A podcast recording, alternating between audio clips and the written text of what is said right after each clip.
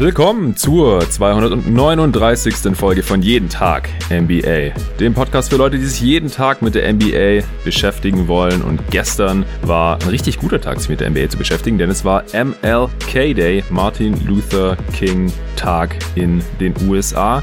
Und da kommen traditionell auch schon sehr früh NBA-Spiele für uns hier in Europa, in Deutschland. Ab 18 Uhr ging's los und dann kam den ganzen Abend und die ganze Nacht über ein Game nach dem anderen weg.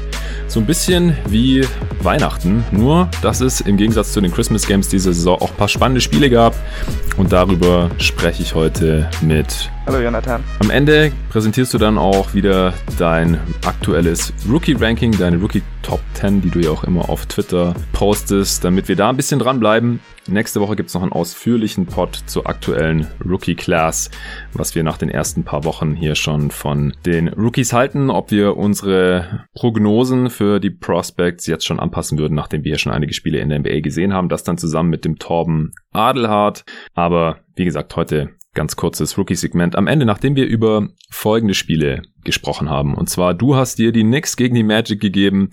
Das habe ich verpasst, weil ich hier mit Tobi ja gestern noch das Power Ranking zur Eastern Conference aufgenommen habe. Also falls ihr das noch nicht gehört habt, gestern 90 Minuten über die 15 Teams der Eastern Conference. Am Vortag gab es eine kurze Version zur Western Conference. Da habe ich alleine eine halbe Stunde über die 15 Teams gesprochen. Also gerne noch reinziehen. Dann äh, sprechen wir über Spurs gegen Blazers. Das hast du gesehen. Dann Phoenix gegen Memphis. Da habe ich dann eingeschaltet, natürlich. Da sprechen wir ausführlich drüber, genauso wie über den TNT Doubleheader Milwaukee Bucks gegen Brooklyn Nets, das zweite Spiel von James Harden für die Nets gegen Janis und Co. Und zu guter Letzt sprechen wir noch über die Warriors gegen die Lakers, was auch sehr spannend war. Also alle drei Spiele, die ich gesehen habe, waren spannend bis zur letzten Minute oder sogar Sekunde. Dieser Pod heute ist mal wieder präsentiert von NBA 2K21 und da gibt's jetzt auch noch eine Neuerung im My Team Modus oder Mein Team Modus, je nachdem, ob ihr auf Englisch oder auf Deutsch 2K zockt. Und ich bin nicht so der Mein Team Zocker, aber David, zum Glück habe ich dich hier im Pod mit dabei.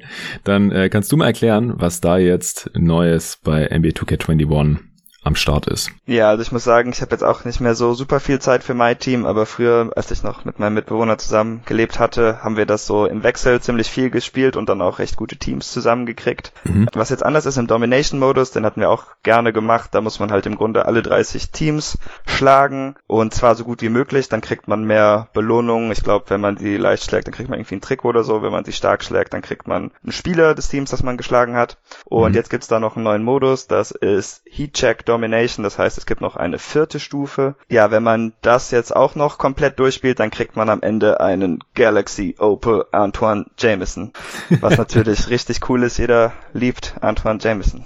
Ja, ziemlich random irgendwie, dass man da Anton Jameson bekommt. ja. Äh, über den haben wir auch in der Redraft von 1997, die ich mit Arne zusammen aufgenommen habe, mal ausführlich äh, gesprochen. Hatte 20.000 Punkte, oder? Ich meine schon. Äh, ja, ich glaube auch. Also sehr, sehr guter Scorer war der ja. auf jeden Fall nicht ganz so gute Karriere gehabt wie Vince Carter, gegen den er ja dann am Draft Day getradet wurde. Das hatten wir damals alles ausführlich besprochen. Ja, noch ein Hinweis von NBA 2K21. Es gibt einen Kabinencode, einen Locker-Code, um Kareem Abdul-Jabbar zu bekommen, damit man halt diese eine Challenge mit ihm machen kann. 55 Punkte, sein Career High gegen die 84er Utah Jazz. Und zwar lautet der Code Kareem, großgeschrieben, K-A-R-E-E-M, dann 38387, also sein All-Time-Score und dann noch äh, minus Points. Also Kareem großgeschrieben minus 38387 minus Points, Englisch Punkte großgeschrieben. Der Code ist gültig bis zum 18. Februar, also genau einen Monat und so bekommt ihr dann Kareem in euer My Team. Das war schon zu NBA 2K21 und wir steigen direkt ein in die Games vom MLK Day. Also wir besprechen diese fünf Spiele. Wir konnten nicht alle Spiele schauen. Auch wir haben nur ein Augenpaar und äh, können nicht die Spiele dann noch parallel schauen. Deswegen nicht traurig sein, falls wir jetzt euer Team, obwohl das gestern gespielt hat, hier heute nicht besprechen. Das gibt's dann sicherlich bald noch in einer anderen Folge. Ja, nix gegen Magic. Also vom Score her hatte ich ja gestern schon während der Aufnahme mal kurz draufgeschaut und gesagt, das ist bestimmt kein schönes Spiel gewesen. Ziemlich low scoring. Was habe ich da verpasst? Es ist auf jeden Fall kein schönes Spiel gewesen. Das kann ich direkt bestätigen. Es fing auch schon ziemlich äh, hart an. Im ersten Viertel, am Ende des ersten Viertels hatten die Knicks 19 Punkte, die Magic nur 13. Hm. Neun dieser 13 Punkte der Magic waren von Nikola Vucevic und erst mit ähm, anderthalb Minuten im Viertel übrig hat Aaron Gordon dann Freiwürfe ziehen können, um mhm. dann auch mal äh, ja, zu den Punkten beizutragen. Ansonsten war das wirklich sehr schwer für die Magic. Ähm, sie tun sich noch immer schwer damit, dass sie keinen richtigen Ballhändler haben, sondern nur Rookie Cole Anthony. Ich glaube, darauf muss ich aber jetzt nicht so eingehen, mhm. denn das habt ihr gestern schon recht ausführlich ja. gemacht, wie ich fand, aber das hat sich alles recht gut bestätigt. Ich fand die Point Guards von den Knicks dann in der ersten Halbzeit richtig gut aus. Ähm, Alfred Payton war ziemlich aggressiv und kam öfter zum Korb. Emmanuel Quickly hat auch seinen, ja, ich weiß gar nicht, ob sein patentierter Floater oder ob, ob es der von Maxi ist. Auf jeden Fall die beiden beiden sind äh, irgendwie die besten Floater-Rookies, die ich je gesehen habe im Wechsel. ähm, das hat in der zweiten Halbzeit leider nicht mehr so gut funktioniert und deshalb habe ich auch bei ihm noch so ein bisschen Schwierigkeiten, was seine Effizienz angeht, denn bis er einen anderen äh, Go-To-Move finden kann, kann er einfach kein effizienter Spieler sein. Mhm. Ähm, ja, das sind die, sind die beiden Kentucky Guards. Genau, also genau. vielleicht haben die das da an der Uni zusammen, haben sie ihre Floater perfektioniert. ja, wahrscheinlich. Ähm, ja, im zweiten Viertel, das wurde dann ein bisschen besser vom Scoring her. Mir hatte RJ Barrett auch sehr gut gefallen in diesem Spiel. Ich glaube, im zweiten Viertel hatte er dann auch äh, ein paar Mal, dass er den Rebound sich geholt hatte und dann Full Court in Transition und dann einen schönen Finish hatte. Ähm, mir tut es wirklich leid für ihn, dass er den Dreier so schlecht trifft, denn ich mochte sein Spiel gestern wirklich sehr gerne, aber es ist einfach schwer, wenn er die Range nicht hat, denn er spielt sehr hart, aber man merkt einfach, er muss so viel wieder gut machen, einfach dadurch, dass Spieler so weit von ihm weg verteidigen können. Hm. Äh, ich hoffe also, dass er das noch verbessern kann kann. Ähm, ja, ansonsten. Ja, ganz kurz zu Barrett. Also, ja. der hat ja die ersten drei Dreier diese Saison getroffen, dann die nächsten 21 Dreier nicht getroffen, dann wieder vier von fünf. Also, der hat halt immer wieder Spiele, wo er dann auf einmal trifft. Und äh, dann hat er wieder ewig nicht besonders viel getroffen. Und äh, jetzt in den letzten drei Spielen war er zweimal zwei von vier und gestern dann wieder null von drei. Und ich glaube, auf die Saison ist er dann so bei, ah, ich hab's hier vor mir, 21,5 Prozent Dreierquote. Das ist halt schon übel und das wissen die Gegner mittlerweile auch und verteidigen dann natürlich auch entsprechend. Ja, ähm, ja, in der zweiten Hälfte ging es dann zunächst einmal so weiter wie im ersten Viertel, war dann 19 zu 16 für die Knicks im dritten, da gab es dann auch nicht so viel zu, zu berichten eigentlich, aber im letzten Viertel konnten die Magic dann ein kleines Comeback starten, einfach weil ähm, die Offense der Knicks auch wirklich nicht gut war. Sie hatten am Ende des Spiels nur 5 von 27 Dreiern getroffen, aber trotzdem das Spiel gewonnen, das ist äh, wirklich hm. schwer in der heutigen NBA. Ja, ähm, ja. Ja, die Wenn der Gegner halt nur 84 Punkte macht, dann, dann geht's noch. Genau, genau. Ähm, war auch jetzt nicht so, ich fand die Defense von beiden Teams jetzt auch nicht so stark, also beide konnten nicht wirklich Turnover forcieren. Das war wirklich einfach, dass äh, sie nicht viele Spieler haben, die gut werfen können. Im hm. letzten Viertel dann aber hatte ich mir dann auch die Hoffnung gemacht, dass einer endlich das Spiel dicht macht, weil ich auf gar keinen Fall noch eine Overtime hier haben wollte. Und äh, dann haben es RJ Barrett und Aaron Gordon eigentlich im Wechsel gemacht. RJ Barrett mit guten Drives und starken Finishes und Aaron Gordon mit wirklich wilden Turnovers und komischen Wurfversuchen. Und ähm, er hat, glaube ich, die letzten drei Possessions der Magic oder zumindest die letzten drei, wo es noch eine Chance gab, dass sie das Spiel irgendwie noch holen könnten, hat er eigentlich immer den Ball in der Hand gehabt, auch als Ballhändler und ist dann auch einmal gesprungen, bevor er wusste, was er mit dem Ball machen sollte, hat dann einen Turnover zu RJ Barrett geworfen. Also es war wirklich ein bisschen schade und ich hoffe, dass wir Aaron Gordon irgendwann nochmal in einer Rolle sehen, die seinem Skillset etwas näher kommt, denn ja, er hatte jetzt nicht unbedingt ein schlechtes Spiel gestern, also ich meine 18 Punkte, 17 Rebounds, 9 Assists ist ja schon ganz ordentlich, mhm. aber ich hätte ihn trotzdem lieber in einer Komplementärrolle, als dass er jetzt hier quasi die erste oder zweite Option für ein Team sein muss, denn dafür ist er offensiv einfach nicht vielseitig genug. Ja, das äh, klingt schlüssig für mich. Ähm, dann äh, würde ich auch sagen, halten wir uns gar nicht mehr weiter mit diesem Spiel auf, in dem übrigens beide Teams bei einem Offensivrating von unter 100 geblieben sind. Das sieht man selten. Knicks 99 und Team Magic 92. Aber gut, das sind halt oft auch diese Matinee Games, also Spiele, die um 12 Uhr Ortszeit schon losgehen. Das äh, kommt dann natürlich noch auf die ganzen Umstände dieser Saison, die sowieso schon extrem komisch ist für die Spieler dazu. Und da kann dann halt auch mal relativ schlechter Basketball dabei herauskommen, vor allem wenn halt zwei Teams aufeinandertreffen, die halt zu den schlechtesten Offensivteams der NBA gehören, wie wir ja gestern hier auch beim Eastern Conference Power Ranking ausführlich besprochen hatten. Dann kommen wir doch zu Spurs gegen Blazers. Da gibt's erstmal noch ein relativ trauriges Update, denn die Blazers müssen jetzt leider doch länger auf CJ McCollum verzichten. Ich hatte beim Western Conference Power Ranking noch kurz drüber gesprochen, dass er sich im Spiel gegen die Hawks verletzt hatte. Clint Capella war auf seinen Fuß getreten und es sah erstmal nach einem verstauchten Fuß aus und jetzt hat man da so eine Hairline Fracture festgestellt, also so ein äh, Haarriss, also so eine ganz so einen ganz feinen Bruch und äh, damit wird er jetzt auf jeden Fall länger ausfallen. Und wie, ich hatte ja auch mit Arne noch im Pod, als wir ausführlich über die Blazers gesprochen haben, äh, total abgefeiert, wie McCallum in die Saison gestartet ist. Äh, hat ja bisher besser gespielt gehabt als Damian Lillard und das hat einiges zu sagen, denn Damian Lillard war immer der Spieler der Woche jetzt in der gerade abgelaufenen Woche in der Western Conference. In der Eastern Conference war es Kevin Durant. Äh, also das ist wirklich, wirklich schade hier für CJ McCollum und äh, Riesenpech natürlich jetzt auch für die Blazers, die ja schon auf Nurkic verzichten müssen, jetzt einige Wochen. Und McCullum, da heißt es jetzt, dass er mindestens vier Wochen ausfallen wird. Und das äh, könnte halt schnell auch noch länger dauern bei einem Fußbruch. Und ja, entsprechend mussten natürlich auch die, die Blazers gestern ohne McCullum gegen die Spurs antreten. Ich äh, konnte von dem Spiel auch nicht sehen. Was ist mir da entgangen? Das Spiel fing damit an, dass LeMarcus Aldridge Enes Kanter gnadenlos attackiert hat. Ähm, die Blazers spielen ja Drop Coverage, das heißt, Kanter geht immer ganz weit zurück in die Zone und Aldridge ist zwar in diesem Jahr noch nicht unbedingt, aber natürlich über seine Karriere ein hervorragender Midrange-Schütze. Das heißt, die ähm, Spurs haben recht viel Pick and Roll gelaufen und Aldridge kriegt da einfach im Grunde immer einen offenen Wurf. Ich glaube, er hatte irgendwie sieben Würfe in den ersten fünf Minuten des Spiels. Er war zwar nur vier von sieben und da sieht man halt auch wieder, ähm, worauf man sich da mit dem Midranger einlässt, aber hat auf jeden Fall am Anfang ziemlich gut funktioniert und äh, ich glaube, das hätte man auch das ganze Spiel so weitermachen können, hat man auch ein Stück weit gemacht, auch wenn Aldridge dann glaube ich erstmal so fast ein ganzes Viertel keine Würfe mehr genommen hat, aber mhm. ähm, da sah man Kanters Limitationen auf jeden Fall schon. Ich mhm. fand, dass Rodney Hood ein recht gutes Spiel hatte, auch einen ziemlich guten Auftakt. Ähm, der ist gestartet für McCollum. Genau, der ist für McCollum dann gestartet. Ähm, er hatte sogar zwei, zumindest habe ich jetzt noch zwei im Kopf, zwei recht gute Post-Ups. Der erste war gegen Patty Mills, das natürlich jetzt weniger beeindruckend, aber später hatte er auch einen gegen DeJounte Murray. Das Problem bei Hood ist halt auch, ähm, dass er auch sehr, gerne sehr viele Midranger nimmt und da hat die Blazers Offense jetzt glaube ich auch ein bisschen Probleme, denn sie verlassen sich jetzt schon sehr viel auf Carmelo Anthony und Rodney Hood wahrscheinlich in CJ McCollums Abwesenheit und ja. da kommen einfach nicht die besten Würfe bei raus, auch wenn die dann offensiv vielleicht ein gutes Spiel haben sollten.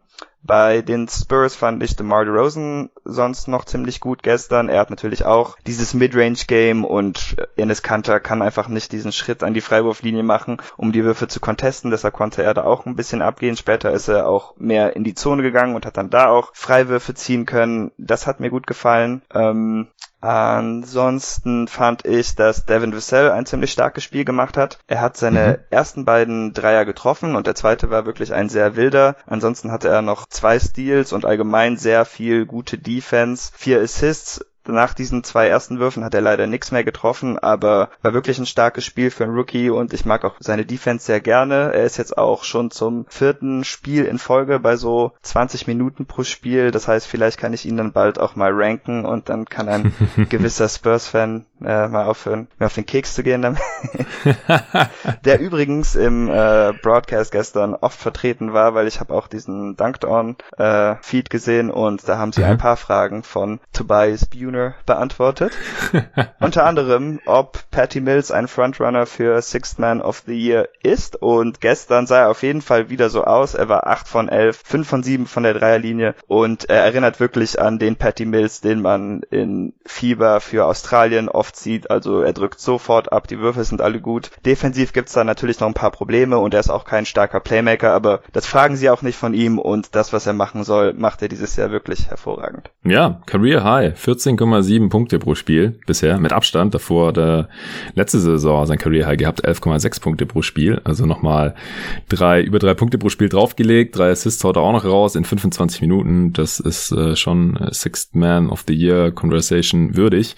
Kurze Erklärung für die nicht League Pass Inhaber Hörer hier. Man kann beim League Pass äh, ja immer auswählen, welchen Feed man hören möchte, also welche Kommentatoren, Heimteam, Auswärtsteam, National TV, falls es dort läuft, also ESPN oder TNT. Oder es gibt halt dann teilweise auch noch andere Streams, die angeboten werden. Und äh, da gibt's eben auch vom Dunked On Podcast, äh, den ich ja auch sehr gern höre und viele Hörer auch und die Gäste hier im Pod teilweise auch. Ist ein amerikanischer Daily Podcast, äh, der allerdings dieses Jahr hinter der Paywall gewandert ist. Da gibt's nur noch eine Folge pro Woche umsonst. Und die kommentieren jetzt auch, ich glaube, ein Spiel pro Woche und machen das sehr, sehr gut. Halt super nerdig natürlich, aber man bekommt einfach sehr viel mehr Analyse und Informationen als bei den normalen Kommentatoren, die halt eher für den äh, Casual-Fan kommentieren, dass wenn da mal jemand einschaltet, der jetzt kein Hardcore-Fan ist, dass der natürlich auch noch mitkommt und versteht, was da gerade so erzählt wird. Und äh, da kann man Fragen über Twitter einreichen und das macht der Tobi gerne, habe ich schon öfter mal auf Twitter gesehen. Und äh, da wurden dann wohl auch ein paar Fragen von ihm beantwortet. Witzig. Okay, ähm, am Ende haben die Spurs dann ziemlich deutlich gewonnen, wie es aussieht. Also äh, letztes Viertel 38-22 gewonnen. Also mit 16 Punkten und das Spiel mit 21 Punkten. Also war es relativ spannend bis zum vierten Viertel.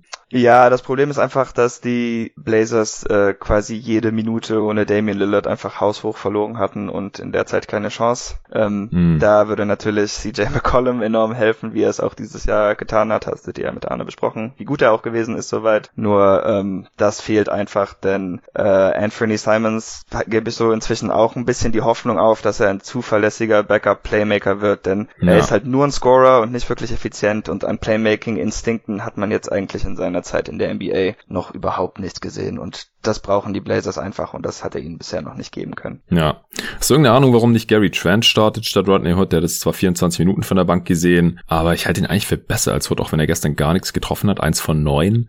Aber ich denke, er ist eigentlich der konstantere Shooter als Hood und vor allem halt auch der bessere Defender, was halt schon einigermaßen wichtig wäre, wenn Ennis Cantor da jetzt die Backline Defense übernehmen muss. Ja, nee, sehe ich auch so. Ich würde auch Trent starten, insbesondere weil ich denke, dass Hood mit dem Ball in der Hand sogar ein bisschen mehr kann und dann wüsste ich nicht, weshalb man dieses Skillset neben Lillard mehr oder weniger verschwenden würde, während man sowieso nicht viel Playmaking ja. auf der Bank hat. Also da den Wechsel würde ich auf jeden Fall auch anraten und mir ist nicht klar, weshalb man das nicht tun würde. Hm, okay.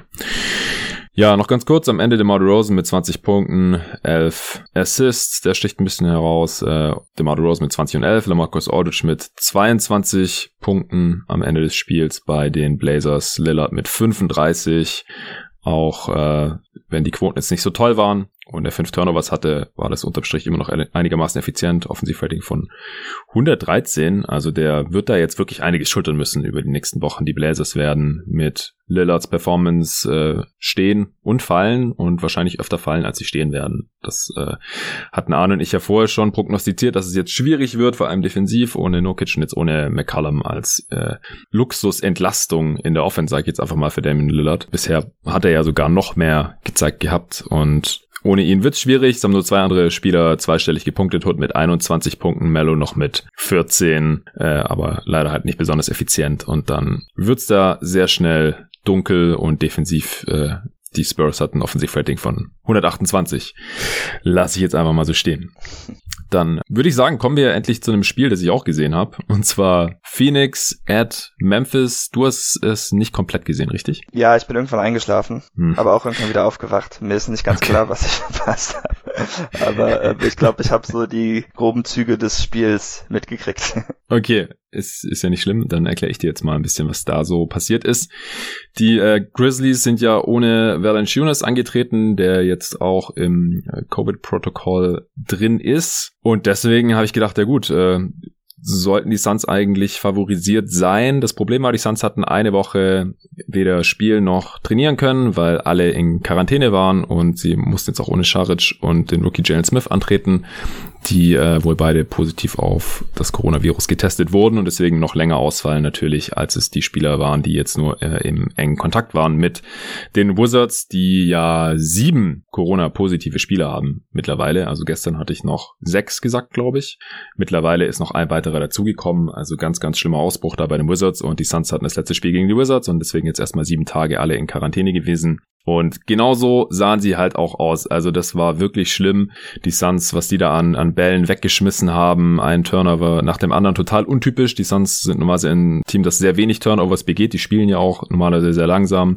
Letzter in der Pace in der Liga aktuell, wie das Chris Pauls Team, Chris Paul Teams ja oft sind. Er spielt halt gerne langsam und kontrolliert alles und die Offenses sind dann gut und man hat wenig Ballverluste. Aber gestern hat das auf die Suns überhaupt nicht zugetroffen. Die äh, Suns hatten eine Turnover Percentage von 16% und Chris Paul alleine hatte schon sechs Turnovers hat sich auch nach dem Spiel quasi so ein bisschen dafür entschuldigt. Also das, das war wirklich wild. Und die Grizzlies sind ja selber auch kein besonders gutes Halbfeldteam, wie ich beim Western Conference Power Ranking schon angemerkt hatte. Jetzt ähm, mit Morant ist es natürlich wieder ein bisschen einfacher, aber das äh, waren halt auch zwei Teams, die jetzt gestern offensiv nicht besonders gut unterwegs waren und deswegen war das auch über weite Strecken ein relativ äh, Low-Scoring-Game. Ich habe gedacht, weil die äh, weil die Grizzlies ja ohne Valanciunas antreten und sie sonst nicht so besonders viele oder gute äh, große Spieler haben, müsste eigentlich der Andre Ayton hier gefüttert werden und ziemlich viele Punkte machen können, wenn er halt auch entsprechend aggressiv spielt und das hat so mittelmäßig funktioniert. Also er hatte ein paar wirklich aggressive Plays und er wurde auch immer wieder gesucht hatte am Ende 18 Punkte, was für diese Saison schon verhältnismäßig viel ist für Andre Ayton. Äh, letzte Saison wäre das gerade mal so sein Schnitt gewesen. Diese Saison macht er nicht mal 13 Punkte pro Spiel bisher und allgemein wird halt mal wieder an ihm kritisiert, dass er nicht aggressiv genug spielt und das äh, ist halt leider wirklich so in den meisten Spielen. Und gestern hat er aber ein paar richtig schöne aggressive Aktionen gehabt. Äh, einmal war er im Post-Up gegen äh, Xavier Tillman. Hast du das gesehen, das Play? Ja, Zufällig? den Spin und dann äh, Reverse genau. Dunk, ja. Ja, genau. Cool. Und sowas sieht man halt von Aiden total selten. Also das war fast schon ein Outlier. Hat ähm, rechten Zonenrand aufgepostet, dann Spin Richtung Baseline um ihn herum gemacht und dann noch And One Reverse Dunk in Timmons Fresse gestopft quasi.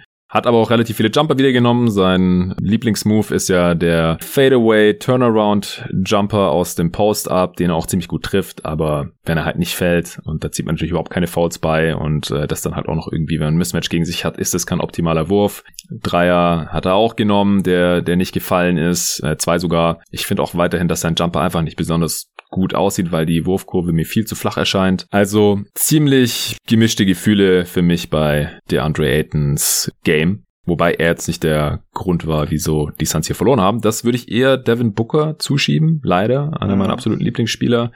Aber bei dem ging gar nichts gestern. Und der hat dann aber auch nicht aufgehört. Er hat es teilweise ein bisschen forciert, allerdings leider halt eher den Jumpshot. Am Ende 5 aus 21 hat zwischendrin äh, so über das erste, zweite Viertel hinweg, äh, er ist ja dann oft auch noch mit der Bank drauf, wird gestaggert mit Chris Paul und DeAndre Ayton.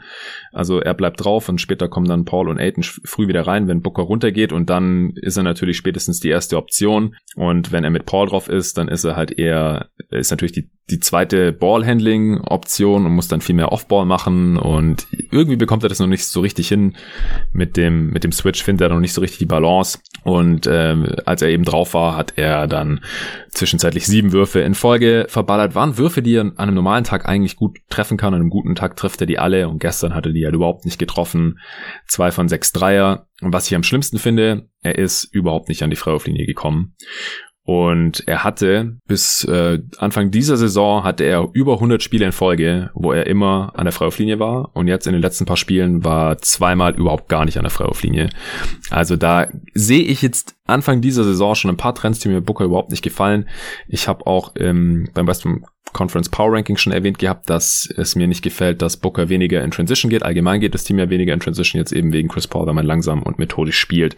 Und das war aber halt eine der größten Stärken von Devin Booker. Das hatten wir auch beim U24-Pod hier angesprochen gehabt. Also, er ist mir gestern nicht oft genug zum, zum Ring gegangen. Und hast du das dann am Ende noch gesehen in der Crunch-Time, als er versucht hat zu danken? Äh, nee, habe ich das leider nicht mehr vor Augen.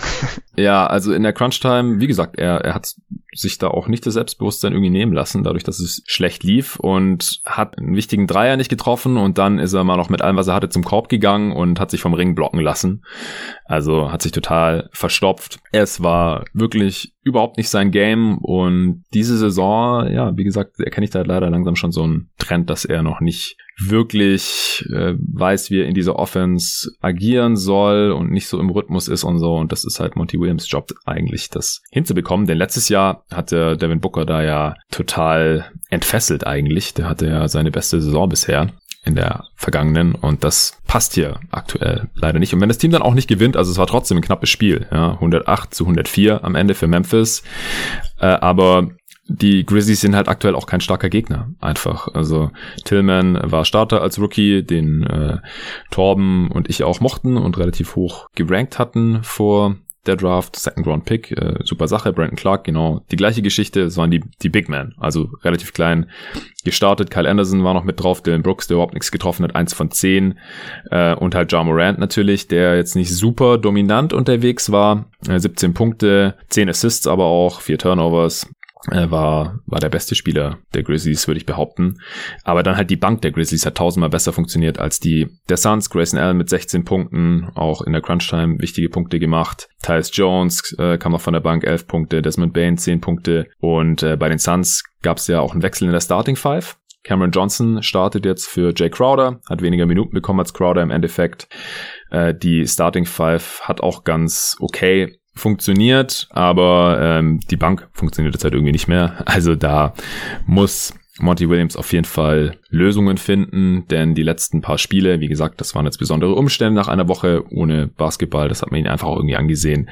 Und davor gab es halt die Klatsche gegen die Wizards und äh, davor hatte man die Pacers weggehauen, weil man selber die drei mal wieder richtig gut getroffen hat, davor aber gegen die Pistons verloren in Overtime. Also es läuft gerade nicht mehr ganz so gut wie noch zu Beginn der Saison. Ich habe jetzt wenig Zweifel, dass die Suns es nicht wieder hinbekommen, aber was die Rotation angeht und auch wie bestimmte Spieler eingesetzt werden, Aiden Booker natürlich allen voran voran. Da muss Monty Williams noch ein bisschen was dran drehen. Ähm, was ist dir denn noch so aufgefallen, was du gesehen hattest vom Spiel, was ich jetzt noch nicht gesagt hatte? Also was ich bei Booker komisch fand, und da wollte ich dich dann auch noch fragen, weil ich auch einen Tweet von Mike Prater dazu gesehen hatte, ähm, mhm. war, dass Booker einfach auch nicht so wirklich, hatte ich den Eindruck, ja, gar keine offenen Würfe richtig kreieren konnte und gar nicht zu seinen Spots kam. Und ich hatte gesehen, dass Prater äh, meinte, die Liga hätte ihn ein bisschen herausgefunden, er würde jetzt bei seinem ersten Move, könnte er nicht mehr so viel durchrammen und er wird viel physischer gespielt. Deshalb hatte, wollte ich einfach mal fragen, weil ich schaue einfach nicht genug Suns, um jetzt zu sagen, wie physisch oder nicht er verteidigt wird. Ob es jetzt wirklich daran liegt, dass er einfach nur ein bisschen verloren aussieht oder ob er wirklich jetzt viel physischer verteidigt wird, weil ich hatte auch eigentlich noch nie den Eindruck, dass Physis Booker jetzt sehr viel schadet. ist für seinen Körper nee. ziemlich stark und ich fand ja. immer, wenn er irgendwie so Gegendruck kriegt, dass er das auch gut ausnutzen kann und in einen Fadeaway oder so verwandeln kann. Nee, das sehe ich jetzt nicht so als Problem. Also ich finde auch, dass er gestern Würfe bekommen hat aus der Midrange, seine Dreier, mhm. äh, auch aus der Floater Range, die er normalerweise trifft. Das Problem war nur, dass er für mich zu wenig zum Korb gegangen ist, wenn er es auch hätte können. Er hat sich mit den Jumpern dann begnügt. Also es ist jetzt echt nicht so, dass die äh, Grizzlies da besonders tolle Rim Protector im, im Spiel hatten die ganze Zeit oder so. Das hat mich schon gewundert. Ja. Und dann hat halt keine Freiwürfe gezogen. Das ist halt so eher das Problem. Und es ist halt jetzt in dieser Offense auch oft so, er kann sich seine Würfe nicht so selbst aussuchen, sondern er muss halt gerade, wenn man mit Chris Paul zusammen spielt, dann so ein bisschen das nehmen, was er bekommt. Also er kreiert sich auch weniger diese Saison, als er das schon vorher gemacht hat. Auch letzte Saison schon weniger als davor. Aber letzte Saison war das dann irgendwie in so einem Gleichgewicht, das ihm mehr gelegen zu haben scheint. Und diese Saison anscheinend irgendwie noch nicht. Also mehr ich kann es jetzt gerade auch nicht irgendwie besser erklären. Denn, wie gesagt, das waren gestern schon Würfe, die er an anderen Tagen auch schon getroffen hat. Und ich würde jetzt nicht so weit gehen wie Prader und sagen, dass, dass die Liga ihn jetzt irgendwie anders verteidigt und ihm es irgendwie schwerer macht als vorher oder so. Also ich finde nicht, dass es schwerer hat als vorher, denn mhm. vor zwei Jahren oder sowas, da hat er immer gegen zwei, drei Gegenspieler auf einmal spielen müssen, weil er so schlechte Mitspieler hatte, die hat kein Mensch verteidigt. Und das ist eigentlich einfacher geworden. Deswegen würde ich auch erwarten, dass Booker früher oder später wieder so effizient ist und wieder auf sein Output kommt, wie man es gewohnt ist. Vielleicht nicht ganz so viel, weil er einfach wenig, eine kleinere Rolle hat neben einem Spieler wie Chris Paul im Vergleich zu Ricky Rubio, das ist klar. Aber es äh, das, was er gestern gezeigt hat, das ist nicht der normale Devin Booker. Okay, na gut, dann ist das klar. Ähm, dann ansonsten fand ich noch lustig, wie Cameron Payne im letzten Viertel wieder äh, seine einzigen beiden Field Goals gemacht hat, einfach weil er für mich so lange einer der schlechtesten NBA-Spieler war und er bisher, glaube ich, die Bubble-Performance so einigermaßen halten kann, oder? Ja, nicht ganz. Nicht ganz äh, okay. das, das konnte man auch nicht erwarten natürlich, aber ich, ich finde, er spielt eigentlich ganz solide. Also der Dreier fällt halt auch weiter. Das war ja die große Frage. Letzte Saison in den acht Spielen da in der Bubble 52 Prozent, jetzt 46 Prozent. Ähm, er spielt halt auch fünf Minuten weniger. Ja, in der Bubble noch äh, elf Punkte, vier Rebounds, drei Assists aufgelegt. Jetzt ist er bei sieben Punkten, dafür vier Assists. Äh, er, ja, er hatte jetzt weniger Ausreißer nach oben bisher, finde ich, aber es sind halt auch erst mhm. zehn Spiele. Also ich, ich finde so ungefähr hat er die, die Performance schon gehalten. Er ist jetzt nicht das Problem. Okay. Ja, gut. Und das letzte, was ich dann noch sagen wollte zu Crowder. Ich weiß nicht, ob er auf der Bank, ob das die beste Idee ist. Nee, mir gefällt's auch nicht so. Nee, weil ich denke, ähm, also er ist prinzipiell, glaube ich, einfach, fühlt er sich wohler als Starter. Bei manchen Spielern merkt man das einfach. Zumindest habe ich den Eindruck, dass man das merkt. Und ich finde, dass jetzt entweder Johnson oder Bridges, die ja doch beide eher drahtigere Flügelverteidiger sind, scheint mir jetzt einen etwas größeren Spieler verteidigen müssen. Und ich weiß einfach nicht, ob das ideal ist und ob man damit nicht ein bisschen von ähm, Crowders Skillset einfach auf der Bank verschwendet. Ja, also gegen die Grizzlies gestern ging das noch, aber ich glaube, Monty Williams, der plant jetzt schon die nächsten Spiele damit und hat es mhm. jetzt als die große Veränderung so angepriesen. Er hat dann nämlich nach der Niederlage gegen die Wizards schon gesagt, ja, da müssen wir jetzt mal was ändern in der Starting Five. Und ich dachte, eigentlich kann man von diesen fünf Spielern höchstens Crowder benchen. Denn du kannst natürlich nicht Booker Klar. oder Paul benchen. Bridges auch nicht, so wie der bisher spielt. Der war gestern eigentlich auch ganz gut. Hat nur seine Freiwürfe komischerweise nicht getroffen. Drei von sieben, aber ansonsten 17 Punkte, acht Rebounds bei guten Quoten, gute Defense. Und äh, Aiton kannst du natürlich auch nicht benchen. Äh, das hatte der ein oder andere Fan sogar schon gefordert auf Twitter, habe ich gesehen. Dann für Scharic oder so, weil der einfach bisher ganz gut spielt, wenn er mal fit ist. Deswegen war mir eigentlich klar, es muss eigentlich wenn er Crowder sein, weil er der schwächste Starter ist und Cameron Johnson ist der stärkste Bankspieler gewesen, so. Aber ja, ich finde halt auch Crowder ist erstens mal defensiv ein Body, den man sonst jetzt einfach nicht mehr hat in der Starting Five und ich glaube, das wird noch zu Problemen führen, auch wenn Bridges kräftiger ist, als er aussieht, wie ich finde. Und ja. Cam Johnson ist auch, der ist einfach ziemlich groß und lang und auch einigermaßen kräftig. Also das unterschätzt man, glaube ich, immer wieder, wenn man ihn mal so sieht im Vergleich neben anderen NBA-Spielern, ist Cam Johnson schon ein ziemlich großer Body eigentlich. Aber ich glaube halt auch offensiv, Jay Crowder ist halt ziemlich abhängig von seinen Mitspielern, klar, Cam Johnson jetzt auch. Aber Cam Johnson ist ein besserer Shooter als Jay Crowder. Das äh, behaupte ich jetzt einfach mal. Und ich glaube, dass es Jay Crowder langfristig nicht so gut tut, wenn er dann halt neben zweitklassigen äh, Mitspielern spielen muss, neben Javon Carter, der äh, gestern auch irgendwie zu viel versucht hat, irgendwie auf der Dribble zu machen. Da kommt nie was Gutes bei raus. Das ist einfach ein Spot-Up-Shooter und viel mehr nicht. Klar, es wird viel gestaggert und allein deswegen spielt er dann natürlich auch noch relativ viel mit Booker und Chris Paul, zwangsläufig, Jay Crowder. Aber ich halte auch sehr viel mehr von ihm als Starter eigentlich. Aber gut, das werden wir uns jetzt erstmal angucken müssen. Ja.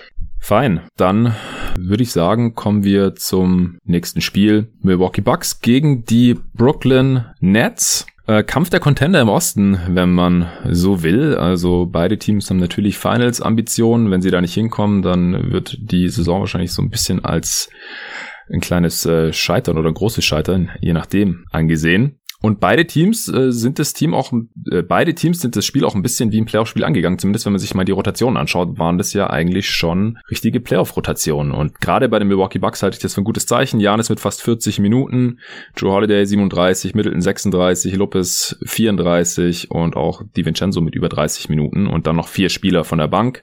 Also schöne, knackige neuner Rotation, die Starter mit vier Minuten und bei den Nets sieht's ähnlich aus. Da haben auch alle Starter mindestens 37 Minuten gespielt, Harden über 40, Kevin Durant mit den wenigsten Minuten mit knapp 36, aber der hat auch fünf Fouls. Und äh, dann auch vier Spieler noch von der Bank, in dem Fall aber eher, weil die Nets gerade ziemlich dünn sind noch nach dem Trade. Wir haben noch drei offene Roster-Spots, die sie noch füllen müssen und äh, deswegen mit Bruce Brown, der jetzt die Rotation geknackt hat, noch eine über 20 Minuten von der Bank und dann Shamit Perry und Luau Cabarro mit so ungefähr 10 Minuten noch. Das äh, fand ich schon mal ziemlich cool. Also war auch ein, ein ansehnliches Spiel, hohe Pace, auch wieder über 104. Also das wäre eine der schnellsten Paces der Liga äh, über eine Saison gesehen. Äh, auch weil die Teams sich gegenseitig nicht wirklich verteidigen konnten. Oder wie hast du das gesehen? Nee, das war wirklich schnell. Ich habe auch schon fast den Eindruck, dass ich zu alt werde für Netzspiele, denn die sind alle einfach das geht hoch und runter. Ja. Extrem anstrengend, hat aber ähm, auf jeden Fall Spaß gemacht. Ja, defensiv war da bei beiden Teams nicht so viel. Ich fand am Anfang hatte äh, Drew Holiday noch einen recht guten Job gemacht, aber das wurde im Laufe des Spiels zunehmend äh, ineffektiver. Da kam Harden bei Pick and Rolls einfach immer frei und er musste ja schon Floater nehmen, was ja eigentlich keine guten Würfe sind, aber dadurch, dass er so effektiv war aus der Floater Range, ja, hat bestimmt fünf oder sechs getroffen, ja. ähm, hatte Brook Lopez am Ring halt auch überhaupt keinen Effekt, denn der ist auch so mehr oder weniger der einzige Bug, der das in meinen Augen richtig gemacht hat, das ganze Spiel lang, aber ähm, ja gut, wenn der Gegner Floaters trifft, dann äh,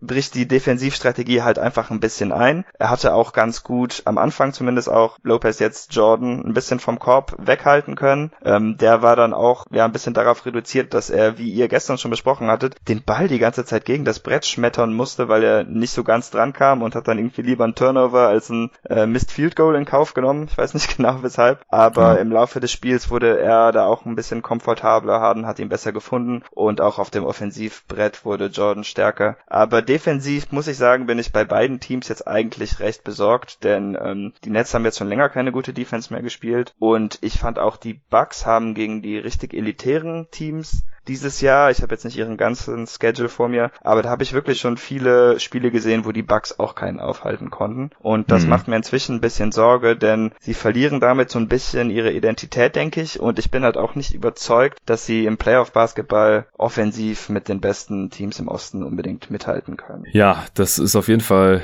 eine große Frage. Also zwei der Sachen, die du jetzt schon gesagt hast, hatte ich mir auch aufgeschrieben. Ich fand es echt interessant zu sehen. Harden hat halt realisiert, hey, die Bucks, die vernageln den Ring, da komme ich nicht durch und deswegen nehme ich jetzt einfach nur noch Floater in diesem Spiel ja. und hat dann halt alle getroffen, so ungefähr. Das äh, war echt heftig. Also das ist natürlich auch eine Quote, die man so nicht halten können wird über eine ganze Playoff-Serie oder sowas, aber es ist auf jeden Fall gut, wenn Harden halt so ein bisschen auf jeden Fall ein In-Between-Game hat. Äh, auch wenn es jetzt nicht gerade aus der Midrange war, aber wenn er halt was machen kann, wenn er nicht ganz zum Ring kommt und auch nicht so schrecklich viele Fouls ziehen kann. Gestern hat er nur sechs Freiwürfe gezogen, fünf von sechs und ist trotzdem auf 34 Punkte gekommen. Auch übrigens der erste Spieler der Liga-Historie, der in seinen ersten beiden Spielen für sein neues Team 30 plus und 10 plus aufgelegt hat. Äh, und ja, der war wirklich wieder ziemlich gut drauf, auch wenn er drei nicht so gut gefallen ist. Drei von zehn, aber wenn einer mehr trifft, dann sagt auch keiner was. Äh, vier von zehn ist dann natürlich eine saubere Quote. Aber ja, die, die Nets machen immer noch richtig viele unnötige Ballverluste. Man sieht einfach, die sind überhaupt nicht eingespielt. Und allein dieses Harden, Jordan, Gespann hat halt elf Turnovers produziert. Das ist wirklich ja. krass. Äh, die Lobs von Harden auf DeAndre Jordan, die funktionieren einfach nicht richtig.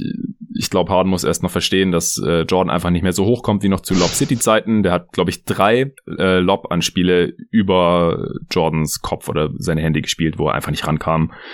Äh, endlich im vierten Viertel hat da mal einer geklappt und wenn Jordan eher so Durchstecker bekommt und äh, weil die Defense irgendwie auf Harden oder Durant kollabiert ist und dann einen freien Dank hat, dann kann er den auch noch kräftig reinhämmern. Aber die äh, Lob-Anspiele, die Harden halt noch von äh, Houston kennt auf Capella früher oder so, das funktioniert mit dem jetzt schon relativ alten DeAndre Jordan einfach nicht.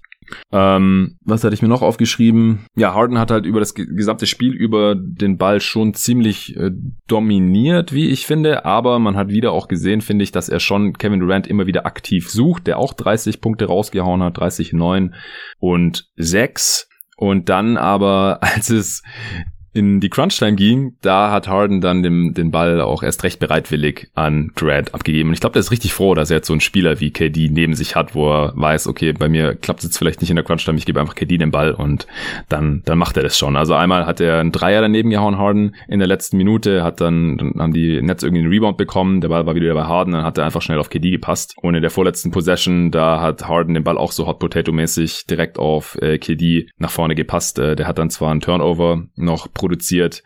Die Nets haben im Endeffekt aber trotzdem gewonnen, äh, 125 zu 123, auch weil die Bucks jetzt irgendwie nicht so einen richtig guten Gameplan hatten in der Crunch-Time, wie ich finde. Irgendwelche Middleton forcierte Dreier, der keinen einzigen getroffen hat in dem Spiel, ja. 0 von 5. Ähm, erstmal vielleicht noch, wie gefällt dir jetzt Harden so bei den Nets? Ich äh, kenne auch noch nicht deinen Take zum, zum Trade oder wie dir jetzt diese Combo gefällt oder wie du das auch mit Carida noch vorstellst, der wieder gefehlt hat in dem Spiel. Harden gefällt mir bisher ganz gut. Man sieht, dass er doch nicht ganz in Topform ist, aber ähm, ja, keine Ahnung, der Typ muss nicht in Topform sein, um 30 und 10 aufzulegen, wie Offensichtlich man immer wieder nicht, sieht.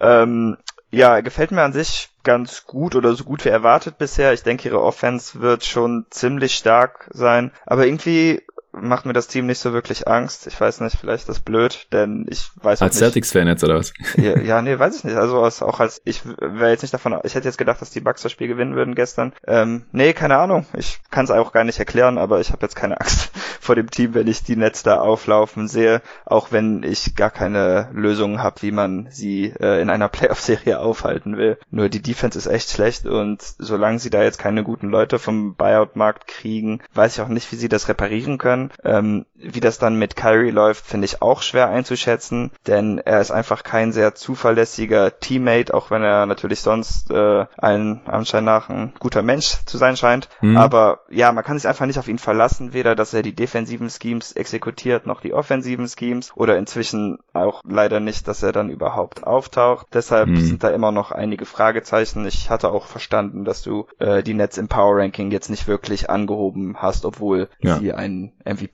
MVP-Kandidaten dazu gekriegt haben. Ja, also da müssten sie jetzt wirklich konstant immer auch die guten Teams einfach ausscoren, weil sie einfach unstoppable sind. Spätestens wenn Kyrie dann ja. dabei ist, dann würde ich sie für die Regular Season nach oben schieben. Gestern war das halt schon eine knappe Chose dann, ja, Two-Point-Game und wenn Middleton halt doch so ein Dreier trifft oder so, dann äh, haben sie das Spiel halt am Ende verloren. Auch wenn sie 125 Punkte gemacht haben und KD und Harden zusammen über 60 oder als Team ein Offensivrating von 120. Also die Offense ist überhaupt nicht das Problem. Äh, Jordan kam ja am Ende sogar auch auf seine 12 Punkte, 6 von 6 äh, aus dem Feld, äh, obwohl man als Team halt, oder obwohl die beiden halt 11 Turnovers zusammen gemacht haben. Und als Team hat man immer noch 17 gemacht, also Durant in dem Spiel schon mit deutlich weniger Turnovers als noch gegen die Magic. Joe Harris äh, hat auch wieder sehr gut seine Rolle ausgefüllt, jetzt gerade als dritte Scoring-Option mit 20 Punkten äh, bei einem 151er Offensivrating.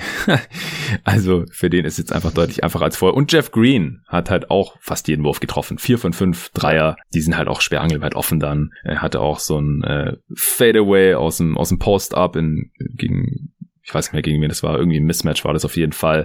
Also die Spieler, die halt nicht Harden, Durant oder dann Irving heißen, die haben halt dann auch ständig offene Würfe. Das ist, ist schon krass. Und dann ist auch scheißegal, dass von der Bank quasi nichts mehr kommt. Also Bruce Brown ist dann halt als, äh, aufgrund seiner Defense hat er jetzt eine Rolle hier anscheinend. Das war ja auch irgendwie schade, fand ich. Äh, bin ja. ein kleiner Bruce Brown Fan auch. Natürlich als University of Miami Alum, äh, dass der keine Rolle mehr gefunden hatte hier, nachdem er in Detroit eigentlich schon zumindest am defensiven Ende einiges gezeigt hat. Und die brauchen aber halt noch so ein, so ein Stopper-Dude da von der Bank. Landry Shamet finde ich fast ein bisschen komisch, dass er nur noch so wenig spielt und äh, wie man jetzt gehört hat, das hat äh, Brian Windhorst auch reported, haben die Nets ihn auch hart geshoppt, weil sie eigentlich gerne lieber ihn losgeworden wären für einen First Rounder als Jared Allen, was ich auch verstehe, denn Jared Allen fehlt diesem Team einfach der Spielertyp jetzt hier. Äh, so muss der Andre Jordan 38 Minuten spielen. Das ist einfach nicht ideal. Und äh, Landry Shamet funktioniert ja auch bei den Nets einfach nicht mehr so gut, wie er noch bei den Clippers und vor allem bei den Sixers funktioniert hatte. Und jetzt muss man halt auch erstmal sehen, wie geht er damit um, dass äh, sein Team ihn anscheinend offensichtlich loswerden wollte und dann TLC, ja, in dem Spiel ist nichts gerissen. Ich denke, den kann man noch in der Playoff-Rotation drin haben. Reggie Perry eher nicht, aber ich denke, da werden die Nets auch noch nachbessern. Das hatte Tobi gestern ja auch erklärt. Auf dem Buyout-Markt wird man wahrscheinlich noch irgendjemand finden im Laufe der Saison. Hast du noch was zum Game? Ähm, ja, doch. Also ich weiß nicht, wie du dazu stehst, aber ich glaube, dass Janis inzwischen, und ich weiß, weshalb er das tut, aber er nimmt, glaube ich, einfach zu viele Dreier. Mhm. Ähm, die Andre Jordan hatte ihn gestern überhaupt nicht verteidigt. Ja, über die defensiven Matchups wollte ich noch kurz sprechen. Ja, genau. genau. Der Andre Jordan hat Janis standardmäßig verteidigt im Halbfeld. Genau. Das äh, ist schon krass. Verteidigt heißt halt eigentlich, er stand die ganze Zeit unterm Korb und hat gewartet, bis Janis in die Zone kam. Ja. Und ja, da müssen die Bucks halt einfach irgendwas finden. Ich weiß nicht, ob man, wenn man Janis als äh, Screener einfach mehr einbindet, dann müsste die Andre, wenn man das mit Chris Middleton läuft, dann müsste die Andre Jordan ja eigentlich auch schon einen Schritt nach vorne machen, denn sonst würde der einfach offene Würfe kriegen. Aber wir wissen natürlich auch schon von Budenholzer, dass er jetzt nicht der größte Fan vom Pick and Roll ist, aber ich weiß halt nicht, wieso sie es nicht einfach mal versuchen,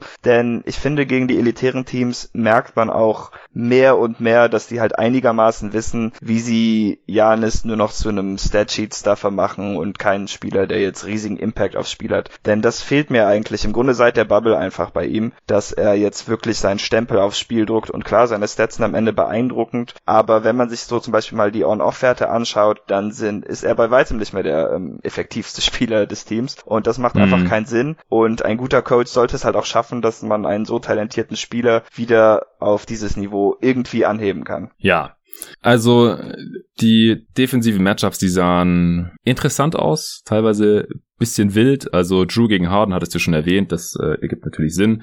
Middleton gegen KD dann, der kann den natürlich auch überhaupt nicht verteidigen. Also erstmal ist KD natürlich lang genug, um über jeden kleineren Gegenspieler einfach drüber wegzuwerfen. Und zweitens hat KD Middleton auch ständig stehen lassen. Also der kam ständig einfach an dem vorbei. Und das ist dann halt ein, ein großes Problem. Also wenn KD sich immer überlegen kann, hm, nehme ich jetzt hier den Jumper, kann keiner verteidigen oder gehe ich einfach Richtung Zone.